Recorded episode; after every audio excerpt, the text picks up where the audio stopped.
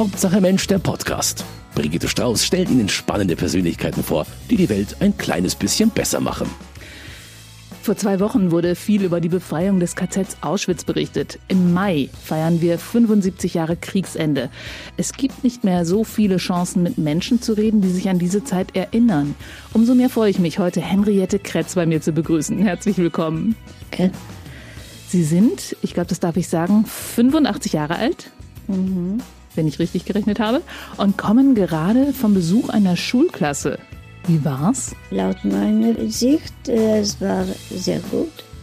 Die Jugend war sehr konzentriert, hatte gut zugehört. Ja, natürlich, man muss wissen nach einer Zeit, was ist dahinter geblieben. Aber ich glaube, das hat sie beschäftigt. Sie berichten den Schülern von ihrem Leben und ihren Erinnerungen.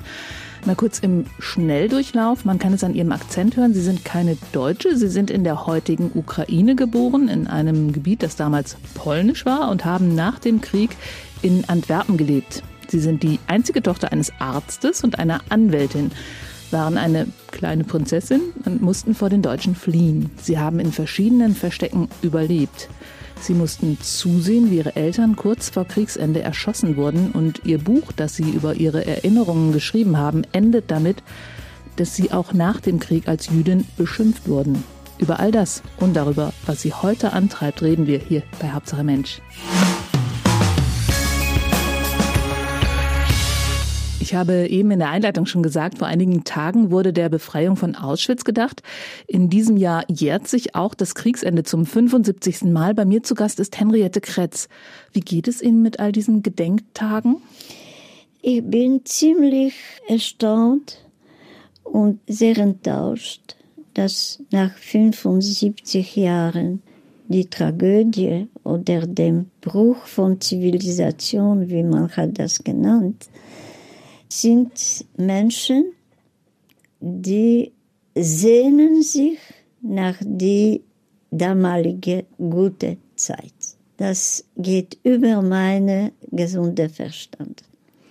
Sie meinen das wieder vorhandene nationalistische Gedankengut, die Sehnsucht nach der sogenannten guten alten Zeit? Genau das. Wenn ich hätte eine Möglichkeit, diejenigen, die das sagen, da hätte ich sie gefragt, wie war Deutschland in 1945? Was für eine grandiose und äh, gute Zeit hat Hitler hinter sich gelassen. Sie haben in Ihrem Buch darüber geschrieben, ähm, wie Sie vom Kriegsende erfahren haben. Ganz einfach. Äh, ich war in einem Waisenhaus und die Russen waren neben dem Stadt, wo wir wohnten. Und äh, da begann ein Bombardement, weil auf dem Hof von dem Waisenhaus war stationiert eine deutsche Einheit. Und die Russen hatten ihre Kanonen an die andere Seite des kleinen Städtchen und sie bombardierten die Einheiten, die bei uns waren. Die Kinder waren alle in dem äh, Keller. Schwester Celina, die Oberste, war eine sehr mutige Frau, hatte uns geheißen zu singen. Jeder Mal eine Bombe fiel. Um die Angst zu nehmen, um, um diese die Angst nehmen, waren kleine Kinder weinten und die, Schwester, die jüngste Schwestern hatten auch Probleme und weinten und das war, sie war sehr tapfer. Und ich und die älteren Kinder, das waren Kinder von 17, 18 Jahren schon, wir wussten, das war, äh, die Russen kamen. Sie waren damals neun Jahre alt und Mutterseelen allein in diesem Kinderheim. Das war die letzte Station einer unglaublichen Flucht, die Sie sehr lange mit Ihren Eltern ja. ähm, hinter sich gebracht haben. Äh, ich wüsste nicht, wie die Russen willen sein, aber ich wüsste, dass ich musste mir schon nicht äh, verstecken, wenn die Russen kommen. Wenn Sie heute den Kindern und Jugendlichen erzählen, welchen Teil der Geschichte erzählen Sie? Wie fangen Sie da an? Äh, das hängt ab von den Eltern, die Kinder. Ich weigere mir sehr offen, meine Geschichte so wie es war, erzählen an die Kinder von äh, oder siebte Klasse, schon achte Klasse auch nicht, weil ich sage, sie brauchen die Horror nicht so früh annehmen. Sie brauchen wissen, dass Kinder waren ausgegrenzt, das kennen sie auch von der Schule. Sie können wissen, was war Hunger, was war Menschen auszugrenzen und sie zu peinigen. Zu das alles konnten sie wissen. Dass man konnte nehmen einen Mensch und erschießen ihn, das könnten sie vielleicht noch nicht gut verarbeiten. Und dafür erzähle ich nur meine Kindheit und dann die nicht so drastische Phasen von meinem Leben. Und ein paar Stationen erzählen Sie uns heute auch hier bei Hauptsache Mensch. Sie haben in den ersten Jahren Ihrer Kindheit in Lemberg gelebt, einer Stadt, die damals zu Polen gehörte. Galizien heißt die Region. Ihr Buch beginnt mit Ihren frühesten Erinnerungen. Da müssen Sie etwa vier oder fünf Jahre alt gewesen sein. Sie waren ein behütetes Kind, eine kleine Prinzessin, das einzige Kind von gut situierten Menschen Wann ist Ihnen dann zum ersten Mal bewusst geworden, dass Sie Jüdin waren und damit irgendwie anders oder gar nicht mal so anders? In Ihrem Heimatort war ein Drittel der Bevölkerung jüdisch. Ich wüsste, dass ich keine Christin war. Aber da hatte das irgendeine Bedeutung?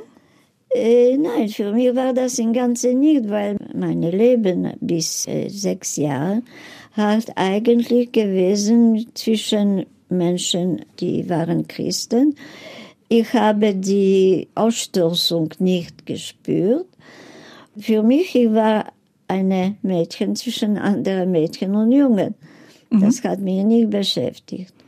Äh, die erste richtige Frage, was ich habe mir gestellt, was bin ich? Ich bin eine Jüdin. Was ist eine Jüdin? Das war, wenn ich konnte nicht nach die Schule gehen. Aha. Wenn die Deutschen kamen, meine Freunde gingen an die erste Stufe, ich nicht. Ich also, war ein Jüdin. Sie wurden nicht eingeschult, so wie all Ihre Freundinnen nein, und ja, Freunde? Nein, nein, meine Eltern sagten mir, schau, du gehst nicht nach die Schule, weil du als Jüdin bist.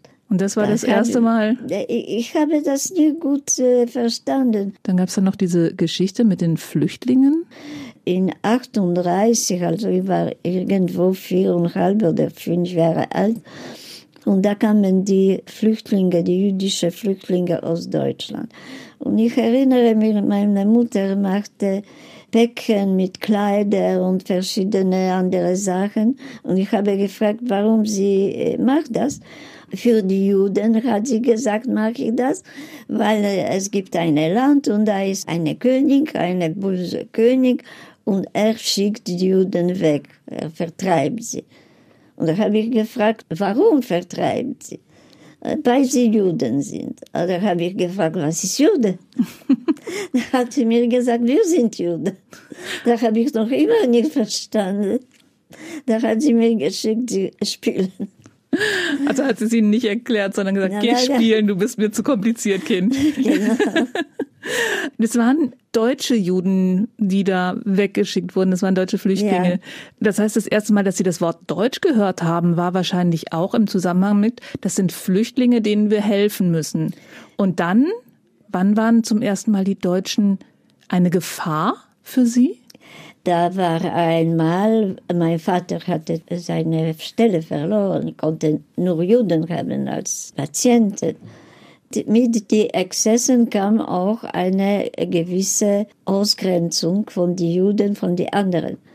Da habe ich als Kind nur gespürt, auf und zu, wenn die Kinder wollten mit mir nicht spielen. Es war auch am Anfang sehr eigenartig und sehr peinliche Geschichte. Das war, wenn ich konnte nicht gehen zu die Schule, da war ich zu Hause, ich habe mich verwöhnt. Und da kamen Soldaten, zwei oder drei Soldaten, und sind eingedrungen in die Zimmer, wo ich war, und begannen alles durchsuchen und den Schrank zerbrechen. Und meine Mutter kam hinter sie, sie war sehr bleich, sie war sehr ängstlich, sie sa sagten Gold. Ich habe natürlich nicht verstanden, was Gold ist, aber ich sage meiner Mutter, dass sie war richtig erschrocken Und dann äh, haben sie gesagt an meine Mutter, sie sollte anziehen ihren Mantel und mitgehen. Und sie haben die Radio mitgenommen und sie haben meine Puppe mitgenommen. Ich hatte so eine schöne Puppe wie Shirley Temple mit oh. Locken, so blonde. Und sie schließte die Augen. Die Puppe konnte ich nur spielen mit, wenn ich sehr, sehr brav war. und sie haben mir die Puppe genommen. Inzwischen Helen, meine äh, Kindermädchen, und sie ist gegangen, meinen Vater suchen. Und mein Vater hat, ich habe gesehen, er hat bezahlt die Soldaten. Sie haben alles genommen, was sie wollten, und sind weggegangen. Also das heißt, die Soldaten sind gekommen, haben, wollten einfach alles Wertvolle mitnehmen, ja. wollten dann noch ihre Mutter mitnehmen ja. und ihr Vater konnte ihre Mutter freikaufen. Ja, das war die Soldaten genau die, die Situation.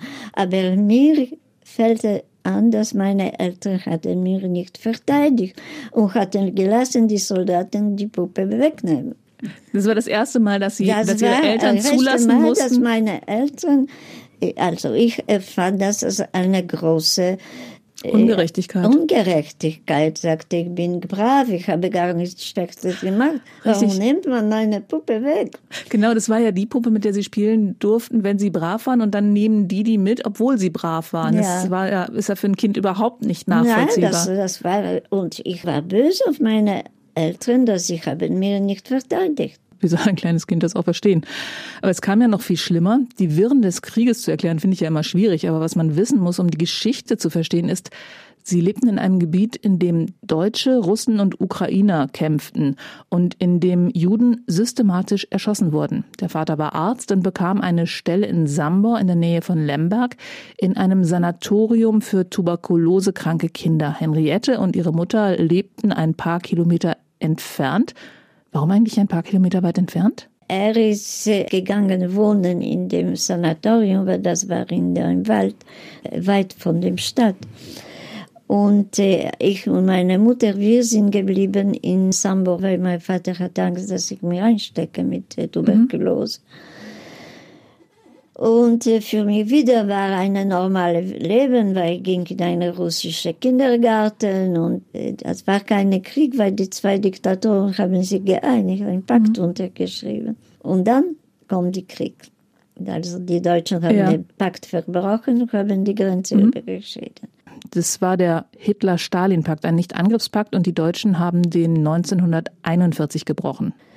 Und dann äh, hatte meine Mutter erfahren, dass es wieder Krieg war und sie wollte zu meinem Vater, die war noch in dem Sanatorium und sie hat, bat einen Bauer, einen Nachbarn, er sollte uns bringen da. Er nahm einen Heuwagen und Pferde, brachte uns in dem Sanatorium. Da waren die Krankenschwestern und die Beamten waren alle Russen und sie fliehen. Sie war ein Lastwagen, sie waren auf dem Lastwagen und sie wollten, dass mein Vater fährt weg mit sie. Mhm. Aber mein Vater wollte nicht. Stand eine Gruppe Kinder und mein Vater sagte, ich kann nicht fahren. Weil er die Kinder nicht alleine lassen ich wollte? Habe, er sagte, ich bin verantwortlich für die Kinder, ich kann sie nicht alleine lassen. Mhm. Es waren Kinder von äh, Dörfern, die waren weit gelegen und die Eltern hatten keine Möglichkeit, sich abholen. Und er nahm die Kinder zu Hause zu uns auf dem Heuwagen. Die Kinder schläften bei uns.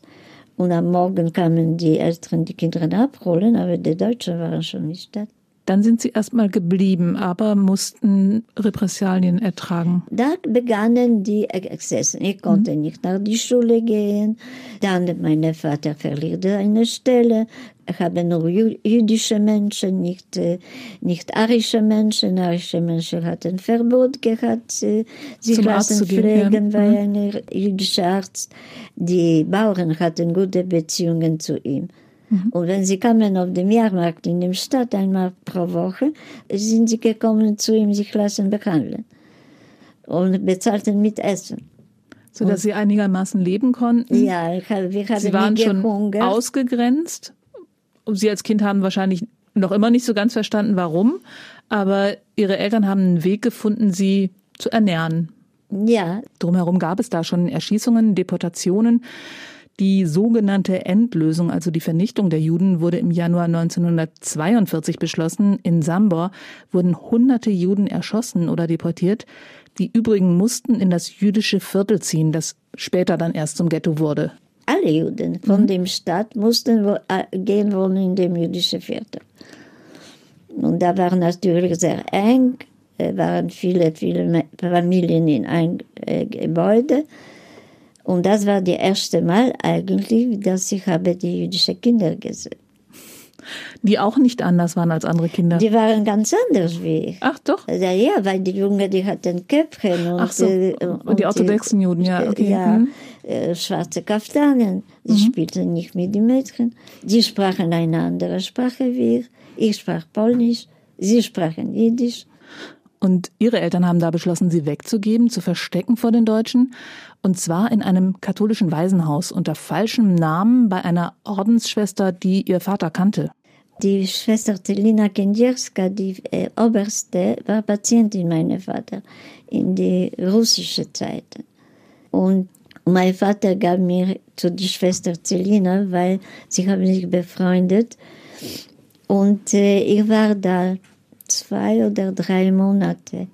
Äh, ich habe damals sehr gelitten, weil die Kinder, sie wussten, dass ich eine Jüdin war und haben mir beschuldigt, dass ich Jesus habe umgebracht, dass meine Eltern und ich, wir waren Lügner und äh, Ausbeuter und so weiter. Ich habe mich gegen das gewehrt. Ich habe damals ein Problem mit R zu rollen. Ich sagte er, so wie jetzt. Mhm.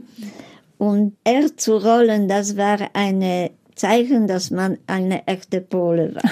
Und sie hatten mir vorgeworfen, dass ich rollte nicht die R, also war ich eine Jüdin. Und da habe ich gesagt, dass die Franzosen rollen nicht die R. Und die Schwester Helen war eine Schwester, die hatte studiert Medizin aber er hat aufgegeben und ist gegangen in die Orden.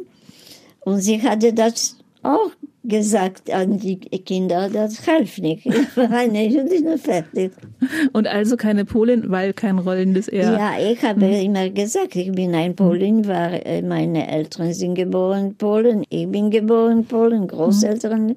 in Polen, also bin ich eine Polin. Haben sie gesagt, nein, solange du ein Jüdin bist, bist du keine Polin. Also Sie haben es dort nicht ausgehalten und sind zu Ihren Eltern zurückgekehrt. Die wohnten inzwischen im jüdischen Viertel. Dort gab es dann im April 1943 eine sogenannte Säuberungsaktion, bei der deutsche und ukrainische Soldaten tausend Juden erschossen haben. Aber wie durch ein Wunder haben Sie alle drei überlebt. Die SS kamen die Juden aus den Häusern wegnehmen und haben uns geführt auf einen Sammelplatz da waren ukrainische und deutsche Soldaten und sie zählten Menschen und haben sie auf einen Lastwagen geladen und äh, weggeführt. Und äh, da hat mein Vater gesehen, ein ukrainischer Offizier, er fragte ihn, ob er kann etwas tun für ihn und seine Familie, weil er sagte, ich bin ein Arzt, ich habe viele von deinen Leuten geheilt und geholfen, kannst du etwas tun für mich und meine Familie. Und er hat uns genommen, der ukrainische Mensch hat gesagt zu dem Mann, die zählte die, die Menschen, den Soldat, die drei nehme ich mit. Und er hat uns gebracht an Rande des Staates, zu einem Fluss, heißt Dniester, und wenn wir kamen, da hat er uns geheißen, sich in Büsche zu verstecken, hat in Luft geschossen und ist weggegangen. Äh, und wir saßen in die Büsche. Später, mein Vater kannte eine polnische Richter und äh, er war so ein äh, Widerstander und wir gingen da zu ihm, wir schlaften da. Und von ihm sind wir gegangen nach dem, nach dem Haus. Und da waren andere Juden gekommen, meistens junge Menschen, aber kein einziges Kind. Und äh, es gibt einen Film, der war gemacht durch die polnische Fernsehen von meiner Geschichte. Und äh, wenn wir kamen nach Sambo, da haben die Menschen, die da wohnen, haben uns gezeigt, ein Wald, so 15 Kilometer von Sambor entfernt. Und in dem Wald sind drei große Hügel und ein Mannmal. Und damals, dem Tag, hat man da tausende Juden erschossen. Und die Kinder, die waren mit mir auf dem Hof, liegen da. Ich habe mich befreundet mit einer der Mädchen, hieß Vera, und sie war erschossen. Das heißt, Sie sind gerade noch mal davon gekommen? Das war Ihnen dann bewusst? Dass ich die Kinder nicht mehr sehe, das ja. habe ich mir bewusst. Und, und da war, mein Vater gab mir bei einer polnischen Witwe, eine christliche polnische Witwe, sie hatte einen Sohn, Jacek, der war 13, 14 Jahre alt und sie war einverstanden, mir zu verstecken. Und ich bin bei ihr in ihrer Wohnung gewesen, ich konnte nie rausgehen, konnte nie zu den Fenstern gehen. Äh, sie hat einen Schrank gehabt, die hat die Schrank weg von dem Mauer genommen, ein bisschen. Wenn jemand kam, sie besuchen, dann musste ich hinter dem Schrank stehen. Keiner sollte wissen, dass ich da war.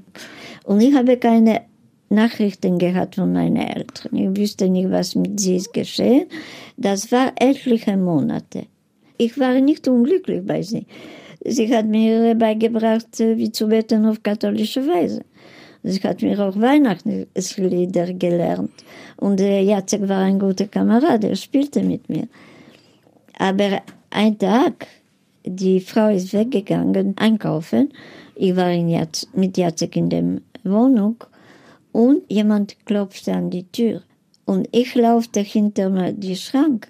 Und Jacek ging öffnen die Tür und da hörte ich Männerstimme. Halt, halt. Und zwischen die Spalten von die Schrank, da habe ich gesehen, dass zwei Männer kamen in dem Raum. Einer war ein sehr junger deutscher Soldat in Uniform, der zweite war ein Zivilist. Sie begannen zu suchen. Und wenn sie waren neben meinem Schrank, da bin ich rausgegangen, weil sie wusste, dass sie mich entdecken. Und ich habe gefragt, was sie wollen, auf Polnisch natürlich. Und der Zivilist, er konnte Polnisch. Er sagte zu mir, du bist ein Jüdin? du ziehst dich an und du kommst mit. Und ich sagte, ich bin keine Jüdin, weil die Frau hat mir gesagt, du sollst nie sagen, dass du eine Jüdin bist. Und ich sagte, ich heiße Anna Kopowitsch. Das ist so polnischer Sie hatten sich so einen Lebenslauf zugelegt, also mit Ihren Eltern eingeübt. Das ist deine Geschichte, die Nein, musst du erzählen. Die Frau hat Oder die das. Frau hat mit Ihnen diese Geschichte eingeübt. Das musst du erzählen, wenn dich jemand fragt. Woher wussten die das? Woher? Also Sie hatten doch Ihre hat Geschichte. Jemand äh, verraten, dass mhm. da eine Mädchen war. Sie wussten, dass Jacek und die Frau äh, wohnten, aber auf einmal war da eine Mädchen. Okay. Ich weiß nicht, wie sie haben das gesehen, mhm. aber jemand musste das gesehen haben. Und sie haben mich genommen und äh, wenn ich war auf die Straße, äh, da hat mir die Kopf gedreht begann zu wankeln und der Zivilist hat gesagt dem jungen Soldat, gib ihr die Hand. Ah, ihm wurde schwindelig. Ja. ja. Mhm. Und der war empört. Er sagte, ich bin in Uniform. Also geben ein jüdisches Kind die Hand. Das war Schande für das deutsche Uniform. Der Zivilist gab mir die Hand und da hatten sie mir gebracht in Gefängnis. Dort wurden die Juden hingebracht, um sie anschließend zu deportieren, denn die wollten ja die Viehwaggons ganz voll machen. Und dazu mussten sie die Menschen erst einmal sammeln. Dort also waren sie gelandet. Und wie lange da habe ich da gesessen, weiß ich nicht genau, aber ich glaube zwei Tage.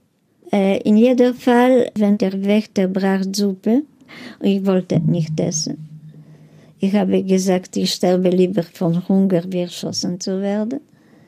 Äh, ich war acht Jahre alt und ich habe gesagt, wenn ich nicht esse ein paar Tage, dann sterbe ich von Hunger. Als Achtjährige ein unglaublicher Entschluss. Aber Sie sind da nochmal wieder rausgekommen aus diesem Gefängnis? Äh, ja, erstens war ein Baby da. Der Wächter äh, warf ein neugeborenes Kind nackt, mit Blut bedeckt. Und das war ein Junge, er hatte ihn bei dem Genick, weil die Füße hat ihm so geworfen in die Zelle. Die Frauen hat bei mir genommen auf die Hände, standen neben die Tür, weil wir waren viele Frauen. Die Zelle war für vier oder sechs Menschen, waren viel mehr. Und äh, ich habe meinen Mantel, man hat ihn eingewickelt. Und das Baby weinte, kriegte eine Tuch in Wasser, um zu schlafen. Ich habe gebeten um Gott Ich sagte, Gott, wenn du lässt mich raus von die Zelle, dann nehme ich das Baby mit. Und da kam der Wächter, wieder nach einer Zeit, und von die Tür ich äh, rufe Kretz, wer ist der Kretz? Das war ich. Ich habe alles vergessen. Ich habe das Baby vergessen, alles, nur dass ich konnte raus. Der Grund war, dass ihr Vater jemanden bestochen hatte, der sie rausbrachte. Sie kamen dann wieder zu ihren Eltern. Allerdings sah das jüdische Viertel nicht mehr so aus wie vorher. Es war jetzt ein Ghetto, wie wir es aus den Geschichtsbüchern kennen. Eine Reihe Stacheldrahten, dann wieder ein Nomensland, wieder eine Reihe Stacheldrahten. Ein Gang, in dem Gang saß immer ein Soldat mit geradenem Gewehr. Und das erste, was ich sah, wenn ich betrat das Ghetto, das war meine Eltern.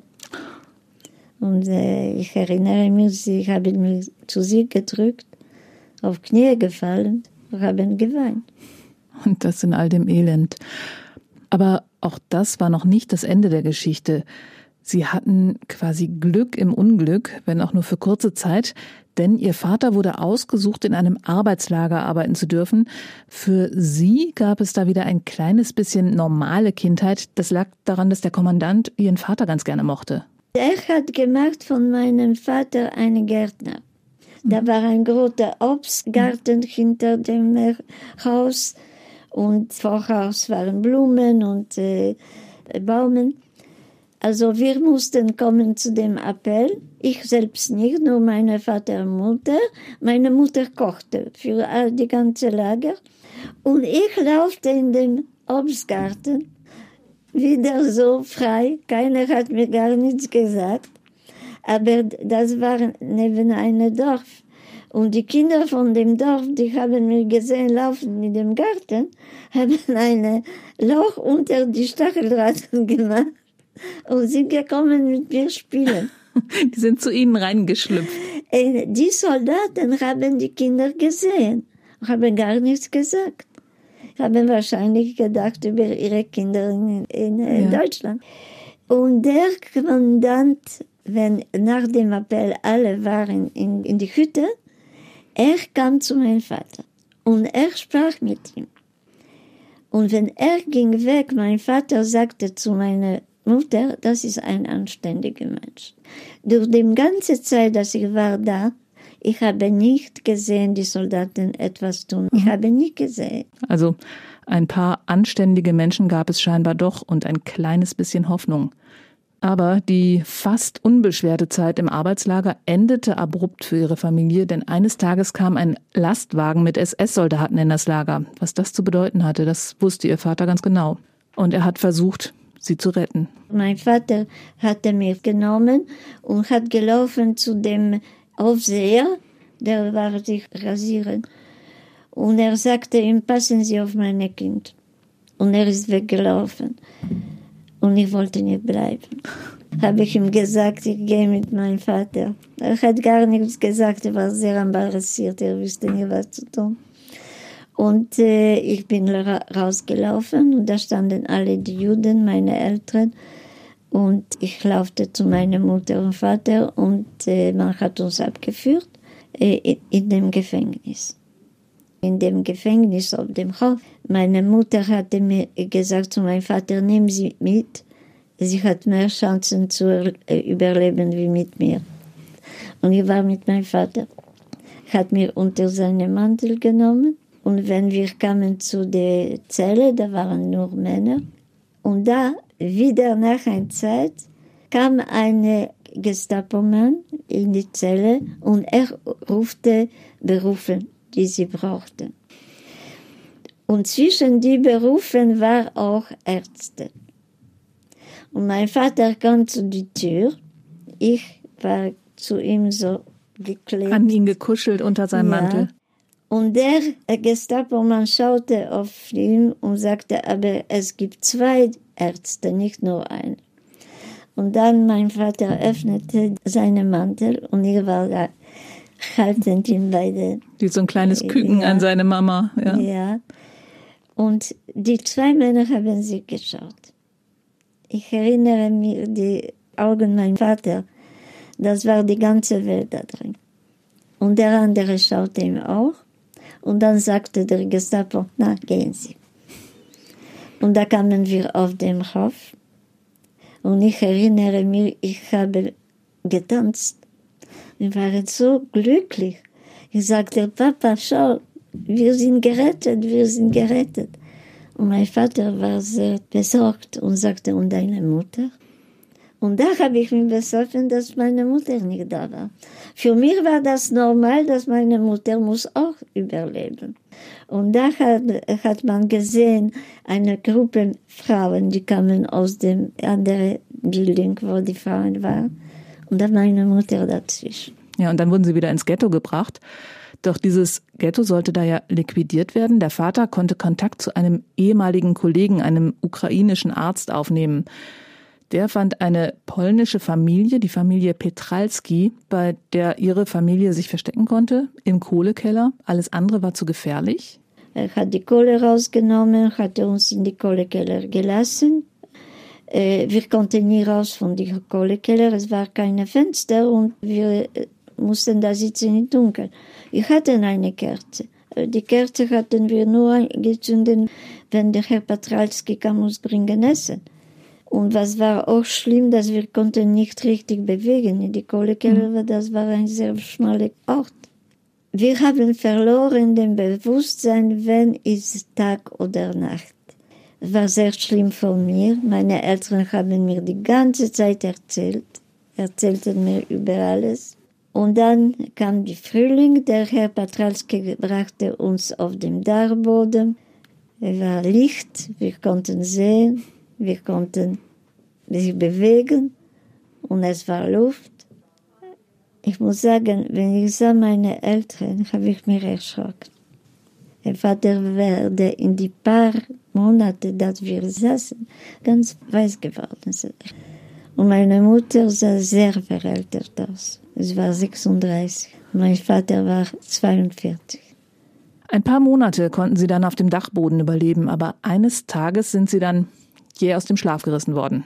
Und da öffnete sich die Treppe, da stand ein Soldat. Die Soldat fragte meinen Vater, Jude? Und mein Vater stellte sich so stramm und sagte, ja, Jude. Da haben sie uns genommen runter auf die Straße. Ich sage immer, die Natur war da, Himmel mit Sternen, wir gingen eine Zeit und dann stellte sich mein, mein Vater. Er hatte ein bisschen Geld auf sich. Er hat mir das Geld gegeben und probierte den Soldat zu überzeugen, zu auskaufen. Freizukaufen. Und sie sagten die ganze Zeit, unmöglich, unmöglich. Und dann, dann stellte sich mein Vater und sagte, gehe nicht weiter. Ach, er blieb stehen einfach? Ja. Und sagte, wenn du willst mir erschießen, erschieß mich hier. Und dann sagte der Soldat, wie du willst. Und begann den Revolver zu ziehen. Und dann wehrte sich mein Vater. Und zu mir erschrei mit so einem gewaltigen Geschrei entlaufen. Ich begann zu laufen. Ich habe nie gedacht über meinen Vater. Ich habe nie gedacht über meine Mutter. Ich habe über gar nichts gedacht. Ich war nur dem Gefühl, lauf oder du stirbst. Und nur meine Beine. Und dann hörte ich Schüsse. Und dann hörte ich meine Mutter schreien. Und dann hörte ich wieder Schüsse. Und da hörte ich schon gar nichts. Und ich wusste, dass ich keine Eltern habe. Aber so lange wie meine Beine haben mir gehalten, habe ich gelaufen. Ich laufte neben die Kaserne. Die Kaserne ist neben dem äh, Gefängnis. Und äh, da hörte ich einen Soldat, die schreie, halt oder ich schieße. Selber hätte geschossen, ich konnte mir nicht aufhalten. Das, das war mechanisch und ich musste laufen. Aber er hat nicht geschossen. Bis heute habe ich mich gefragt, warum. Er wahrscheinlich sah ein Kind. Denn sie waren damals neun Jahre alt. Sie haben an mehreren Orten versucht unterzukommen, aber alle hatten Angst, sie unterzubringen und selbst erschossen zu werden. Und erst in dem Waisenhaus, in dem sie schon einmal gewesen waren, fanden sie Unterschlupf. Jetzt waren sie tatsächlich weise, weil ihre Eltern ja tot waren. Wie war es dort? Wie waren die Schwestern zu den Kindern? Sie haben 200 Kinder gehabt und war nirgendwo eine Unterstützung. Hilfe. Mhm. Und wie sie haben geschuft, das ist unglaublich. Bei Nacht manchmal, ich habe mir erweckt, sie nähten die Kleider, sie reparieren die, die Schuhe, was sie nicht machten. Aber Sie haben alles gemacht, um anerkannt zu werden, um nicht nur gleich, sondern vielleicht sogar besser zu sein, damit Sie wieder ja als als Mensch behandelt wurden, als gleichwertiger genau Mensch behandelt das wurden. Das habe ich gewollt. Ich wollte sein Polin, aber ich war nicht Christen. Also nur Christen könnten Pole sein. Okay, da sagte ich, ich werde Christen und werde ein normaler Mensch zwischen anderen Menschen. Einerseits, weil ich wollte sein so wie andere. Andererseits, ich wollte Heilige sein, nicht Christin. Ich habe das ganze Buch von Heiligen gelesen. Und ich probiere Martyre zu sein. Die Schwester Telina hatte verteilt Süßigkeiten, Bonbons und Brot. Ich, ich habe das alles unter den Teppich in die Kapelle gelegt. Die Brot und, und als Opfer. Und, äh, und einmal bin ich in Ohnmacht gefallen bei der bei die, äh, Masse. Masse. Masse. Und Schwester Veronika hat er gesehen, dass ich lege das unter. Da hat er mir verboten, zu fasten. Zu fasten. Aber wenn meine Schwester Celina sagte, dass ich kann getauft worden, war so glücklich. Ich habe mir gelassen taufen. Ich, sowieso hieß ich Henrietta Anna. Also meine Vorname Anna habe ich behalten. Und da kam die erste Kommunion. Ich konnte noch nicht gehen auf die Straße, weil das waren doch Deutschen da. Mhm. Aber ich war so glücklich, weil die Kinder von der ersten Kommunion, die waren Könige von dem Tag.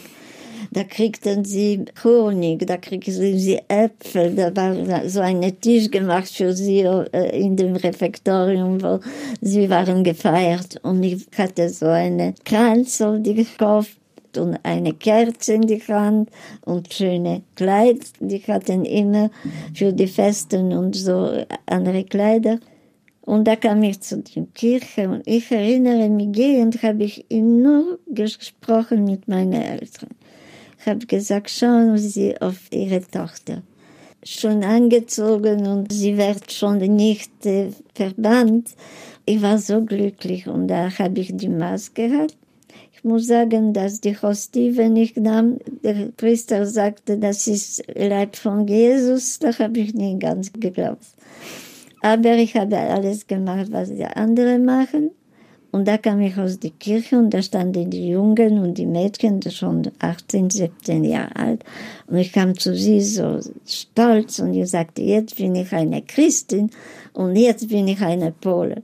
Und da kam eine Junge, hat mir so einen Stoß gegeben und sagte zu mir, du Jüdin, du wirst nie eine Pole sein. Und das war die Ende. Das Buch, Ihr Buch, das Sie geschrieben haben, endet damit, dass Sie völlig krank, mutlos und gedemütigt auf dem Bett liegen im Waisenhaus, weil sie auch dann noch nicht akzeptiert worden sind. Genau das. Also wenn die Russen kamen, ich war mhm. sicher, das, was sie sagen, alle sind gleich, mhm. alle haben dieselbe Chancen. Und da habe ich gesagt, jetzt bin ich gleich mit allen anderen, keiner will mir etwas Schlechtes sagen. Ich ging in die Schule, also erstaunlicherweise die Kinder, die damals haben mich verworfen und haben mich gepeinigt, auf einmal waren wir gute Kameraden. Weißt du warum? Weil wir gingen in die Schule als Waisen. Und in der Schule waren Kinder, die hatten Eltern und sie kamen gut angezogen, obwohl gut für die Zeit. Mhm. Sie hatten gute Essen mit, sie hatten Spielzeuge. Wir kamen mit zerrissenen Stuffeln. Wir hatten keine Socken, hatten keine Essen, weil wir kriegten, das war ein Stückchen Brot ohne Schmiererei, gar mhm. nichts. Und wir war, waren die Weisen. Und auf einmal war ich auch eine Weise. Da waren Sie dann da waren Sie gleich. Da, da haben wir einen Blog gemacht. Mhm. Aber dann kam die, kamen die, äh, wenn die Russen kamen, da war die, die, die Gallier. Und, äh, und sie waren ein Antisemit. Und sie hatte mir nie gerne gehabt. Einmal, ich krieg die, die äh, was jetzt war so eine Epidemie von Masern. Masern. Ich krieg Masern. Ich habe viele Fieber gehabt. Und sie kam uns wecken und ich konnte nicht von dem Bett. Und da sagte sie, ja, sie Juden, sie, sie machen immer so, dass mach, mussten gar nichts äh, arbeiten und gar nichts machen. Und das war so hm. wie ein Stoß in, in ein Nest von, von Bienen. Mhm. Äh, gleich die Kinder haben gehört, etwas, die nicht fremd war. Und dafür mhm. habe ich geendigt mein Buch mit das weil da ist der Kind gestorben. Was ist dann passiert? Ich weiß nur, dass Sie mit einem Onkel eigentlich nach Kuba wollten, aber in Antwerpen hängen geblieben sind. Ja, äh, also ich habe akzeptiert die Sachen, wo, wie sie waren, aber ich habe schon nicht mehr probiert, das recht zu setzen. Sie haben sich nicht mehr gewehrt? Ja, ich habe mir gewehrt, so wie ich konnte, wenn man hat mir physisch ja, angegriffen, ja. aber aber ich, ich habe schon nicht probiert, etwas äh, arrangieren. Mhm. Das ging nicht, okay, ging nicht. Und dann die Schwestern mussten weg.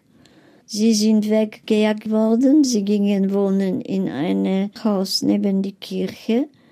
Wir Kinder hatten Verbot gehabt, äh, zu gehen zu den Schwestern. Aber natürlich, wir pfeiften auf das, wie ich sage. Und wenn wir gingen von der Schule, da gingen wir immer bei den Schwestern. Es waren Kinder, die sind gewachsen geworden mit den Schwestern. Sie hatten keine andere Familie. Mhm. Wir ruften sie Mutterchen. Schwester Celina war schon sehr krank. Sie hatte Krebs. Ein Tag kam eine Frau, äh, eine jüdische Frau, sie hat äh, die Familienname von den jüdischen Kindern, die da waren. Schwester Celina hatte elf jüdische Kinder und drei Zigeunerkinder äh, versteckt. Im Heim? Ja. Und sie hat die Name, Familienname von den Kindern eingeschrieben, auch mein. Hoffen, dass sie eine Familie findet. Und sie ist gefahren nach äh, Krakau, nach Polen.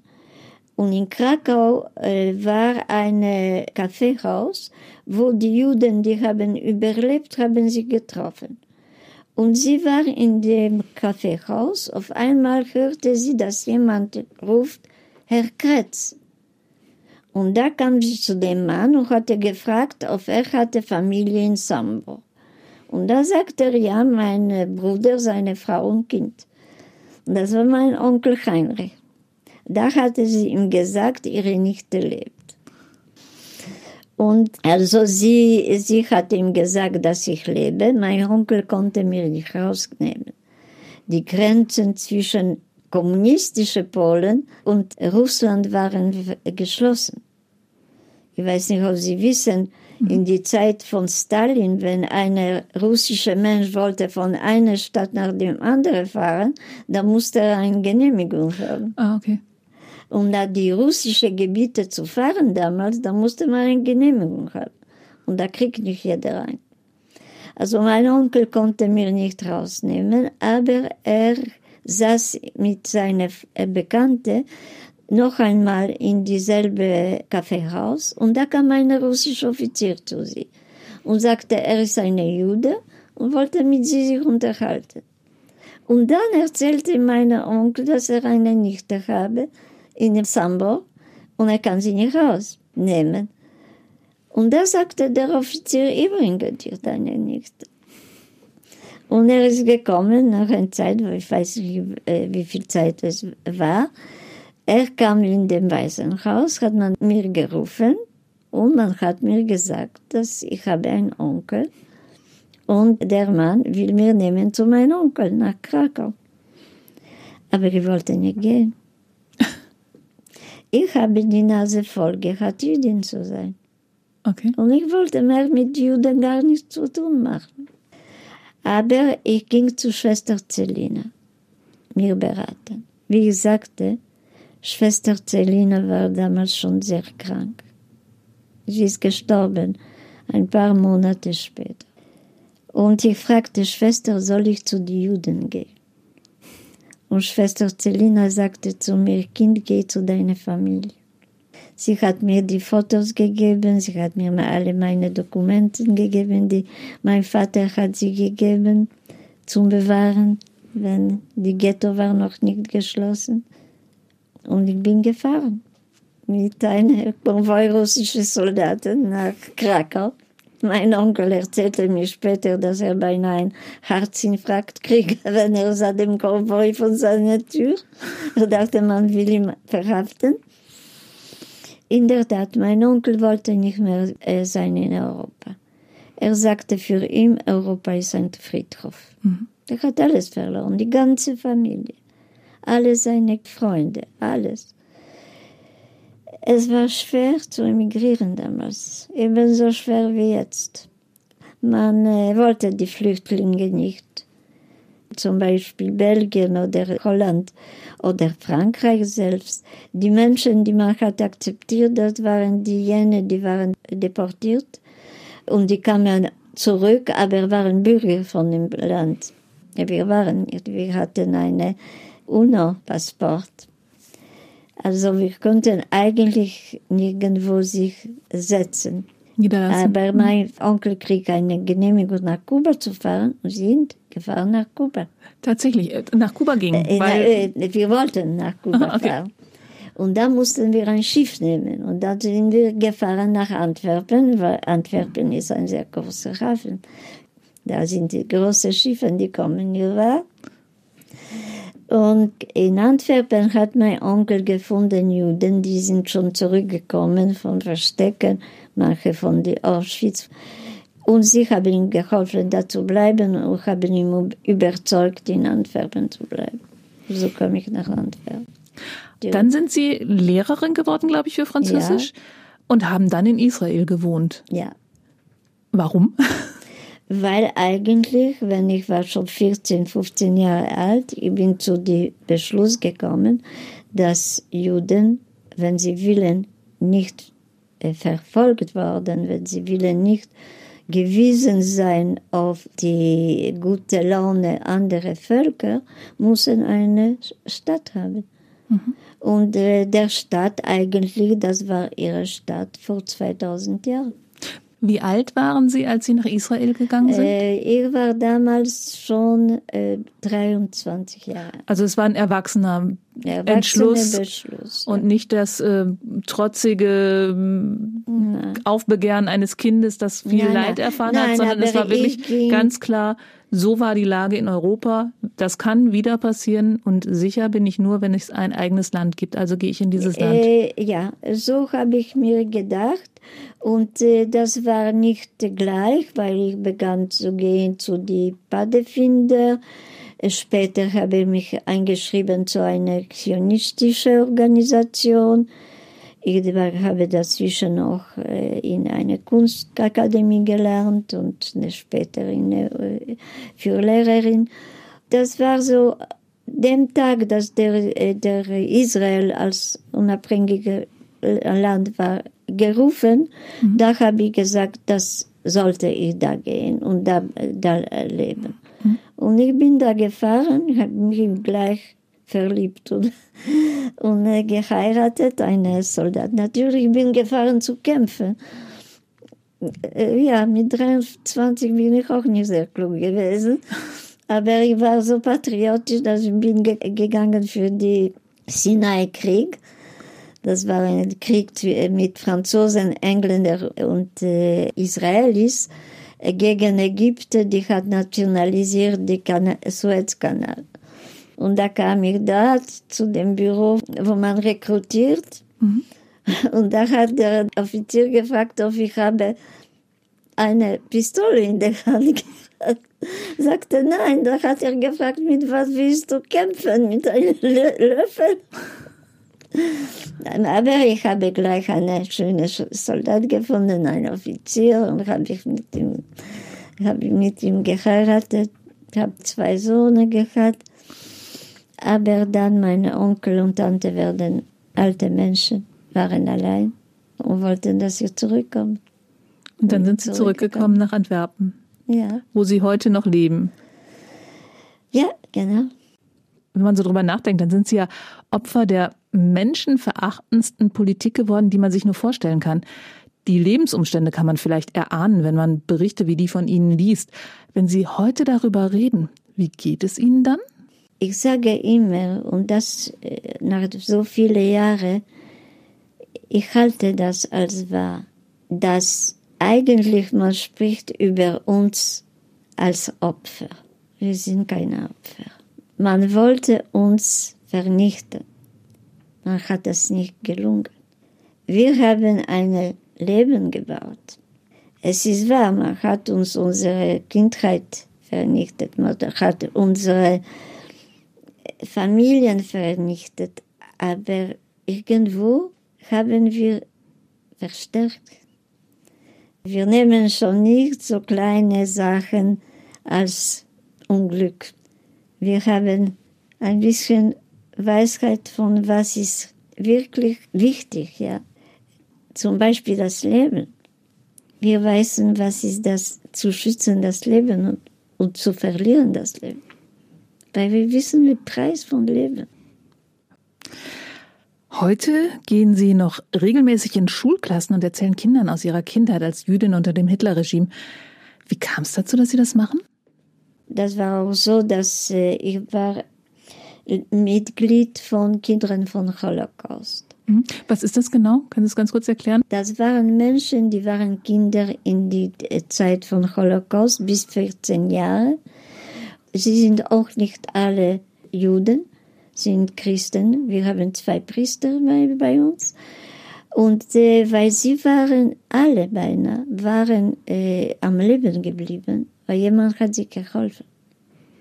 Und ziemlich viele von den Kindern waren adoptiert durch christliche Familien und werden zum Christ.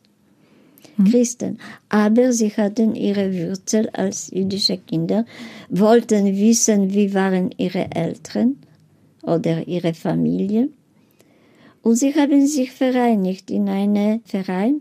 Und der Bischof von Münster wollte uns einladen, für eine Erholung und äh, eine Zusammenkunft. Wir waren ungefähr 30 Menschen und da hatten sie uns gefragt, die Betreuende, ob wir willen gehen in die Schule und erzählen unsere Geschichte. Und wir sagten ja. Wann war das ungefähr? In welchem Jahr? Also Jahrzehnt reicht? Das war ungefähr 18 Jahre zurück, vielleicht ein bisschen mehr.